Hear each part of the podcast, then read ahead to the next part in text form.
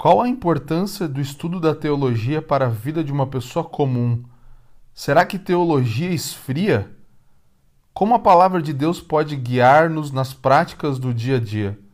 Essas são algumas perguntas que nós responderemos no episódio de número 1 da Cultivar e Guardar, que tem como título Cultivar e Guardar a Palavra. Seja bem-vindo ao podcast da Cultivar e Guardar. A nossa missão é glorificar a Deus, equipar e inspirar o corpo de Cristo e anunciar o Evangelho a toda criatura. Cada episódio é uma conversa sobre um assunto relevante para nossos dias. Desde estudos teológicos até a vida comum, queremos aprender a orientar todo o nosso viver sem dualismos de forma integral para a glória de Deus. Aproveite esse material que a equipe Cultivar e Guardar, junto com outros convidados, preparou para você. Para conhecer a revista e todo o nosso conteúdo, acesse cultivareguardar.com.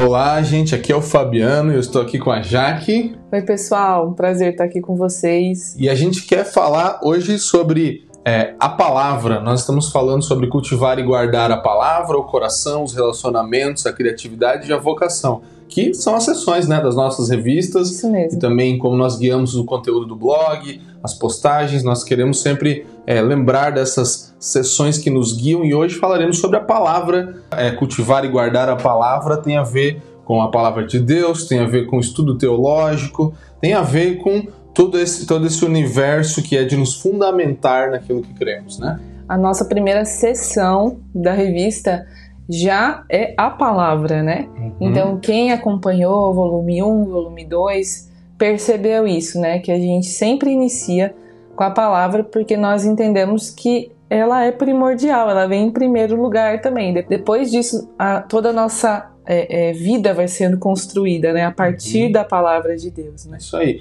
E eu queria ler, antes de começar, esse texto bíblico clássico que fundamenta tudo isso, que é 2 Timóteo 3, 16 a 17, né? Que Toda a escritura é inspirada por Deus e útil para o ensino, para a repreensão, para a correção, para a educação na justiça, né, que fala de aprender, é, a fim de que o homem de Deus né, e a mulher de Deus sejam perfeitos e perfeitamente habilitados para toda boa obra. Ou seja, a palavra de Deus é aquilo que nos dá é, educação, correção, nos ensina, nos repreende e nos torna habilitados para viver e para construir tudo que a gente constrói. Né? Então, toda boa obra está falando de tudo que nós fazemos, que é bom, baseado na escritura e na palavra. Por isso também, né, já que a gente começa é. sempre as nossas revistas Cultivar e Guardar com essa sessão. Os primeiros cinco, seis textos, artigos da Cultivar são baseados na palavra. Então vão ser textos que vão falar sobre é, artigos teológicos, artigos, é, estudos bíblicos e coisas fundamentais baseadas na escritura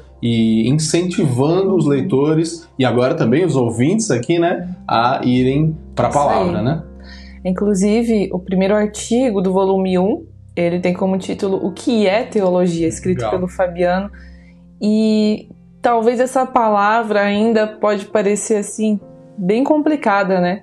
Mas na verdade, teologia é o estudo de Deus, o conhecimento de Deus. Aí você se pergunta: mas eu preciso estudar teologia, eu preciso buscar teologia. A verdade é que, como Arcis Sproul fala, todos nós temos uma teologia. Uhum. A questão é se a nossa teologia ela é boa ou é ruim, ela é correta ou ela é incorreta. Teologia, a gente precisa colocar isso na nossa mente.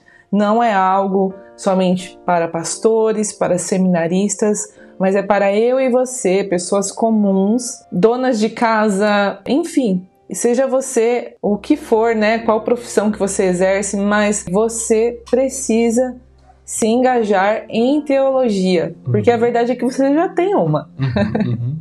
E aí vem aquilo, né? Basta saber o que? Se ela é correta ou incorreta. É né? isso aí. Então é basta saber do qual que é a sua teologia, né? Como você vive isso e, e também é, nós não temos nunca como desassociar tudo, todo o nosso conhecimento de Deus, ele precisa vir da palavra de Deus. Então, quando a gente estuda a palavra de Deus, a gente conhece quem Deus é, e aí vem outros livros, vem outras coisas que nos auxiliam também. Uhum. Mas se nós não, não retirarmos e não não formos instruídos e educados pela palavra de Deus sobre quem é Deus, nós vamos criar um outro Deus, não, um Deus que não é o Deus da palavra. Uhum. E aí uhum. você tem um problema se você é, distorce, se você tira do Sim. contexto, se você não avalia o que, que aquele texto quis dizer para as primeiras pessoas que leram ele, para quem foi escrito originalmente e tal. Aí a gente começa a criar não só uma falsa, um falso, uma falsa doutrina, mas uma falsa teologia que vem de um Deus falso, ou seja, um ídolo, um Deus que não é o Deus da Escritura, né? E a gente precisa reconhecer isso, que a palavra de Deus é a autoridade final nesse mundo. Uhum. Ela é a revelação de um Deus que é um Deus que fala, que decidiu se fazer conhecido. Então, Deus ele quer ser conhecido pelo homem e se fazer conhecido através do seu espírito. Ele se revelou e ele não se revelou de qualquer forma, mas se revelou em palavras humanas, que é a escritura. Então, nós cremos é, que Deus inspirou as palavras que estão na Bíblia, que estão nas Escrituras, e esses 66 livros da Bíblia eles no Antigo e no Novo Testamento são documentos, mas também, né, além de serem relatos, são meios da obra de Deus salvadora, né, da obra de Deus nesse mundo, né? E então constituem esses livros, todos constituem a palavra de Deus que foi inspirada de forma verbal. Então aquela verdade agora que era uma verdade eternamente relevante e divina se tornou também humana. É engraçado que é, é, interessante, né? Porque é muito semelhante ao próprio Cristo, né? Que é divino Sim. e é humano. A palavra de Deus também é uma palavra divina, mas escrita em palavras humanas, uhum. em, em, língua inteligível ao ser humano. Né? É isso mesmo. Assim como Cristo se esvaziou, né? E se tornou humano.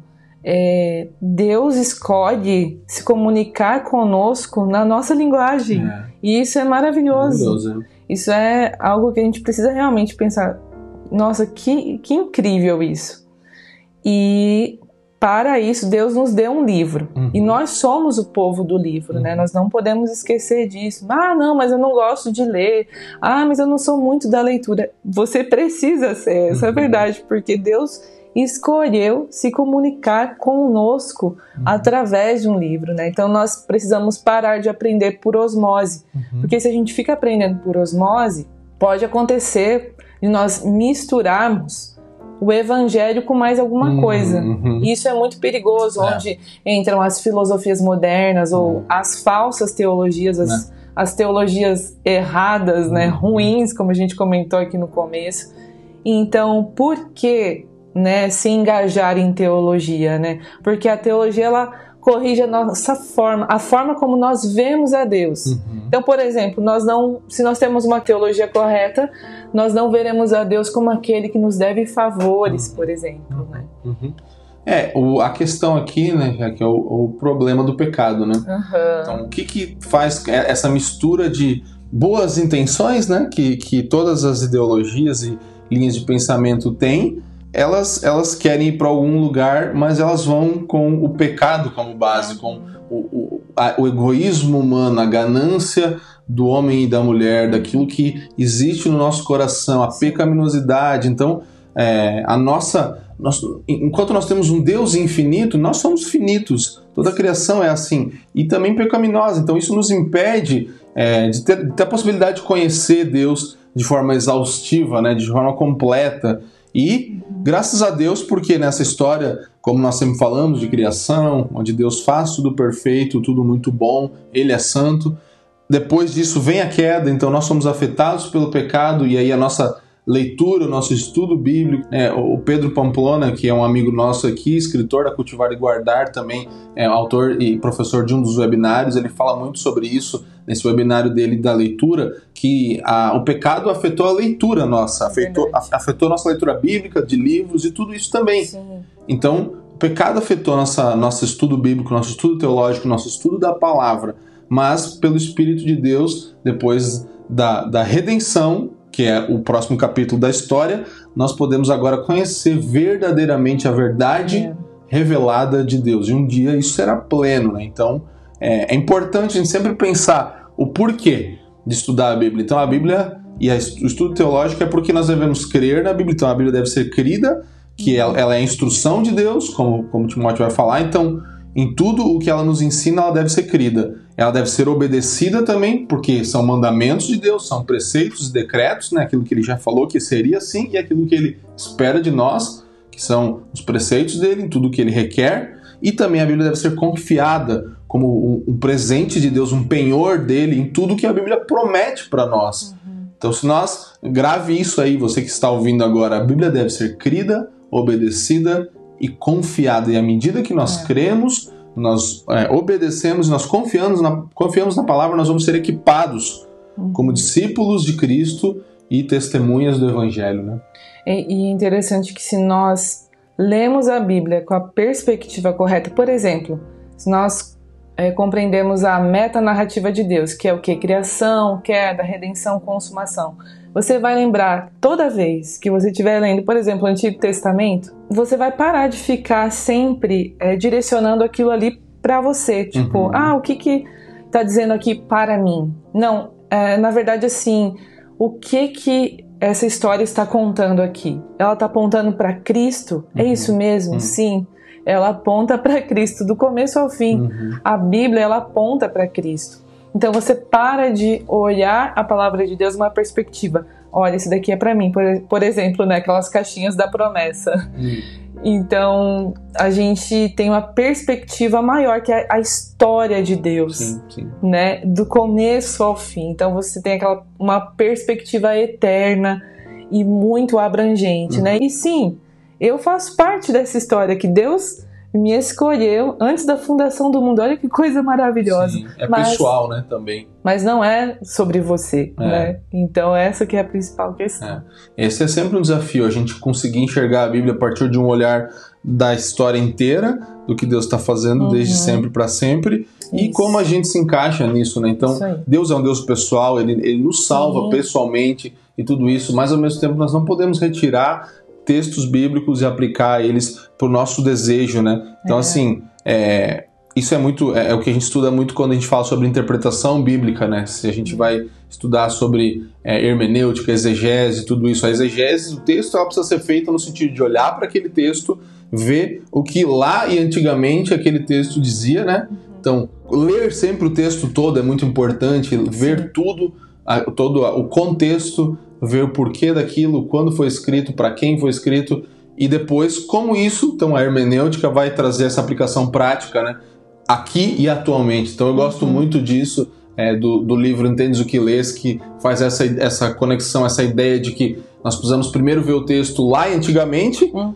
e essa vai ser, essa vai ser, esses vão ser os limites para aplicar ele aqui e atualmente. Então nenhum texto bíblico vai dizer o que ele nunca disse alguma vez. É Não tem como a gente fazer a, a exegese. Então a palavra exegese é quando a gente coloca alguma coisa dentro do texto bíblico que não está lá. Uhum. Em vez de extrair, de fazer uma exegese, extrair o que está lá, a gente insere coisas porque é para justificar algo que nós queremos e aí, como você falou, né, cria todas essas essas essas ideologias e pensamentos que às vezes, muitas vezes, tentam se fundamentar na Bíblia ou uhum. tiram textos da Bíblia para isso. Então, teologias erradas que são formadas na história da igreja são partes de textos bíblicos que são totalmente usados de forma errada.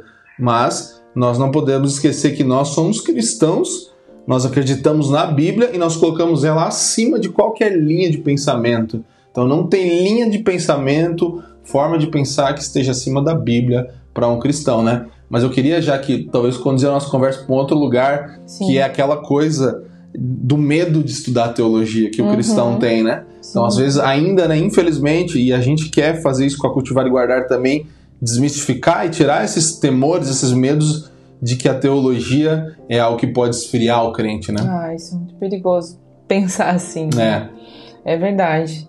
Porque a verdade é que a teologia, ela, ela aquece o nosso coração. Isso. Eu tenho experimentado isso, nós estamos estudando isso entre, entre mulheres, entre algumas mulheres nós criamos um grupo e estudamos toda semana ali pelo Zoom e tudo Legal. mais. Inclusive eu, eu indico aqui, né, para você fazer o mesmo e como isso tem aquecido o nosso coração, uhum. sabe? Eu posso sim testemunhar como estudar teologia juntas, inclusive, né? O que é muito melhor, né? Quando você estuda com mais alguém, é, tem aquecido o nosso coração, Legal. tem levado o nosso coração a uma devoção mais profunda uhum, pelo Senhor, uhum. sabe? Eu acredito que esse é o principal, esse é o fim. Né? Não é satisfazer o nosso intelecto. O propósito, o propósito da teologia não é satisfazer o nosso intelecto, mas é nos ajudar nesse processo né, de nos tornarmos parecidos com o Cristo. Né? Uhum. Então, é, é, a teologia vem para realmente encher o nosso coração de devoção ao Senhor. Uhum. É, e eu, eu, quando você fala de aquecer coração, que a verdade ela faz isso, né? Uhum. Ela aquece nosso coração e não tem nenhuma verdade como a verdade da palavra. É. Então não tem nenhuma forma de nosso coração ficar mais aquecido uhum. do que pela palavra. Sim. E aí eu sempre lembro de um livro do, do Stott, que é o Cristianismo Equilibrado, e nesse livro tem uma citação que o Stott mesmo faz, que é do Frederick Faber. Ele fala que a teologia profunda é o melhor combustível, combustível. da devoção. Muito então. Bom é, ele, ele fala algo assim que isso logo pega fogo e uma vez que, que acende, uhum. que o nosso uhum. coração se aquece, como você falou, uhum. queima por muito tempo, fica aceso, fica, é fica aquecido por muito tempo, porque você tem realmente algo de substância ali, algo que, que faz sentido, que tem um conteúdo real.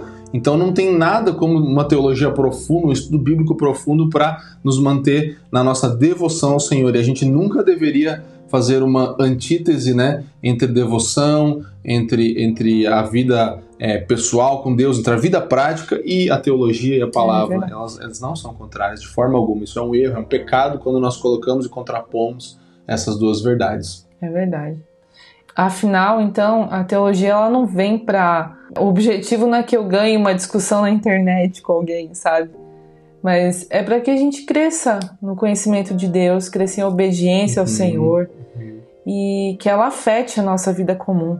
E o principal, né, o fim de tudo isso é para glorificar a Deus. É né? verdade. É. Aí nós lembramos sempre quando a gente fala aqui da Cultivar e Guardar, além das sessões que a gente está falando nessa série de podcasts, nós queremos em primeiro lugar sempre glorificar a Deus em tudo que nós fazemos. É, é é a razão maior de tudo. Uhum. Depois inspirar e equipar o corpo de Cristo, os nossos irmãos em todos os lugares é. e anunciar o evangelho anunciar a toda evangelho. criatura, Isso todos aí. aqueles que não conhecem o Senhor ainda, né? Uhum. Mas eu eu queria voltar para uma coisa da Bíblia aqui, porque para mim a doutrina da escritura, né, a ideia de que nós precisamos da escritura e quando a gente vai falar especialmente da teologia reformada, ela ensina que a Bíblia, que a palavra de Deus, ela é sempre inspirada por Deus, ela é o sopro de Deus mesmo, então tem origem divina. Uhum. É, isso é muito importante. A gente está falando da palavra no sentido é, de estudo, mas da palavra de Deus em primeiro lugar como fundamento disso. Então ela, é, ela tem autoridade, uhum. ela possui autoridade em todas as questões da nossa fé e da nossa prática como cristãos. Uhum. A gente não pode pensar que a Bíblia é um livro que a gente usa no domingo uhum. ou que usa nas manhãs quando nós abrimos. Não, quando nós abrimos a Bíblia de manhã é porque nós estamos buscando inspiração, verdade, correção, instrução para viver a nossa vida toda, todos os dias e afetar todas as coisas. Então, ela, ela é inspirada, ela tem autoridade, ela é suficiente porque ela contém tudo que é necessário para a salvação de alguém e para nós vivermos uma vida piedosa, uma vida correta aqui. E também ela é essencial para a própria existência da igreja, por exemplo. Como você falou, estudar a teologia, estudar a Bíblia com os irmãos, é isso que mantém a vida da, da, igreja, a nossa vida com os nossos irmãos. Uhum. E ela também é clara, ela é compreensível. A Bíblia não é uma, um livro de difícil compreensão. Basta nós aplicarmos algumas regras, que é lermos o contexto, fazermos as perguntas certas para o texto bíblico e algumas coisas assim vão nos ajudar muito a gente compreender, mesmo que nós não tenhamos acesso a um dicionário do grego, do hebraico e tudo uhum. isso, que vão nos ajudar mais ainda a estudar profundamente. É, é importante dizer que a Bíblia é compreensível para todas as pessoas que a lerem, para todos que vão pegar ela. Uhum. Então, ela é também verdadeira, porque tudo que ela fala é a verdade, como a gente uhum. falou, que é o que uhum. aquece os nossos corações, e ela também é poderosa, porque ela é o poder de Deus, primeiro para salvação e depois para santificação e transformação de todas as pessoas. Então ela é tudo que nós precisamos para nossa salvação, santificação e transformação, sabe? Então, eu queria deixar isso aqui muito assim fundamentado, é algo que a gente precisa ter sempre claro quando nós falamos sobre a palavra de Deus, né? É isso aí. É, a palavra de Deus ela, ela é também um meio de graça. Então, quando a gente fala da nossa salvação, é, a gente fala que a salvação é, é algo monergístico. O que é monergismo? É uma força, um poder, uma ação divina para nos salvar. Nós não fazemos nada para sermos salvos. Uhum. Nós recebemos a salvação de graça somente pela fé, somente através de Cristo, para a glória dele. Então, uhum. é monergismo. Mas ao mesmo tempo existe outra palavra que é o sinergismo. Sinergismo é quando nós juntamos, por exemplo, eu e a Jaque e a equipe da Cultivar toda tem sinergismo para produzir esse material, se une, as suas forças são unidas, as suas energias são unidas. E quando a gente fala também de desenvolver a nossa salvação e usar a Bíblia como um meio de graça, a gente fala de sinergismo. Então, tem um papel nosso, uma intenção nossa de pegar a nossa Bíblia, de pegar bons livros, de pegar uma revista como a Cultivar e Guardar Sim. e desenvolver o nosso conhecimento de Deus, a nossa nosso desenvolvimento da nossa salvação, santificação através disso, né?